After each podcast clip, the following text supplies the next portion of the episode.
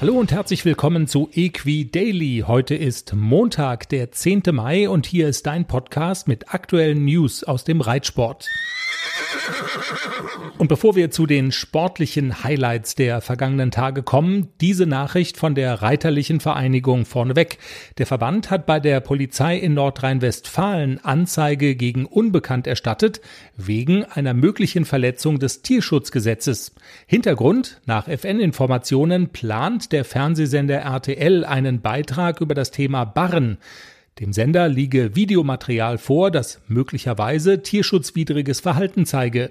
Aber trotz mehrfacher Aufforderung der FN habe der Sender das Videomaterial nicht für eine Überprüfung zur Verfügung gestellt. Auf der Seite des Verbandes heißt es weiter, Zitat, weil der Verband seiner Verantwortung für den Tierschutz im Pferdesport deshalb nicht nachkommen kann, hat die FN die Polizei informiert.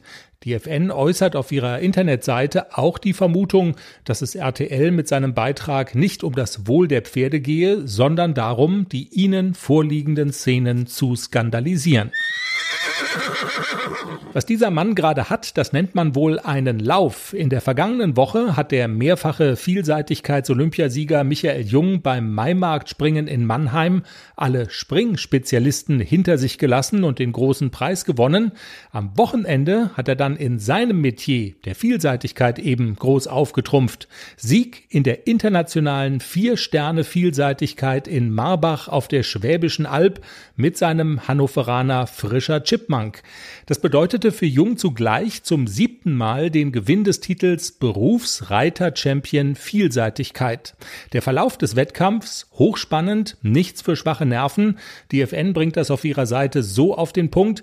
Führung nach der Dressur für Jung, dann ein Fehler im Springen und zum Ende des Geländes dann doch der Sieg vor Sandra Auffahrt und der Österreicherin Lea Siegel. Europameisterin Ingrid Klimke wurde nach einer Aufholjagd mit SAP Hailbob Old achte. Bundestrainer Hans Meyer lobte hinterher, alle Olympiakaderpferde hätten sich bereits topfit präsentiert.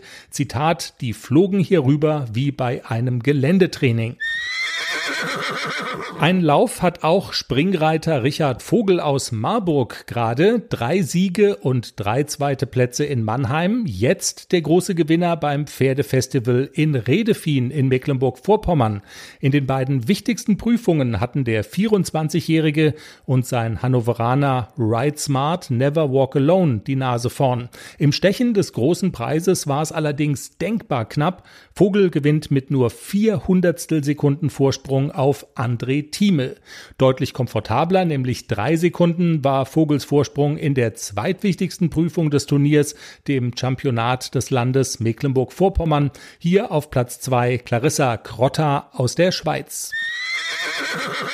Zum Redefiner Turnier gehören auch attraktive Dressurprüfungen. Große Abräumerin war hier die für Österreich startende Sandra Nuxol aus Dinklage. Sie gewinnt mit dem niederländischen Wallach Bonheur de la Vie den Grand Prix und den Grand Prix Special.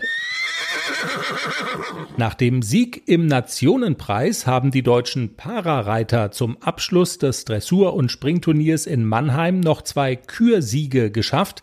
Claudia Schmidt aus Darmstadt erreichte in ihrer Kür auf dem Trakehner Rosso 74,944 Prozent. Und der zweite Kürsieg ging auf das Konto von der zweifachen WM-Bronzemedaillengewinnerin Regine Mispelkamp aus Geldern. Ein dickes Ausrufezeichen setzte Isabel Nowak aus Lüren in Niedersachsen auf Platz zwei. Die ehemalige Polizistin, die seit einem Verkehrsunfall einseitig im Oberkörper gelähmt ist, hat erst im vergangenen Jahr mit dem Paradressursport begonnen. In Mannheim bestritt sie erfolgreich ihr erstes internationales Turnier. Und die Bemühungen der Reiterlichen Vereinigung, sexualisierte Gewalt im Reitsport zu verhindern, aufzuarbeiten und in kritischen Situationen einzugreifen, nehmen weiter Fahrt auf. Für die Mitarbeit in einem betroffenen Beirat haben sich jetzt elf Menschen angemeldet, wie der Verband auf seiner Internetseite bekannt gibt. Die Betroffenen sind zwischen 19 und 55 Jahre alt und kommen aus zehn verschiedenen Landesverbänden. Die FN nimmt nun zu allen Kontakt auf und berät über das weitere Vorgehen. Und das war Equidaily für heute, dein Podcast mit News aus dem Reitsport. Folge uns, wenn es dir gefallen hat, auf der Podcast-Plattform deiner Wahl. Und wir hören uns spätestens Ende der Woche wieder.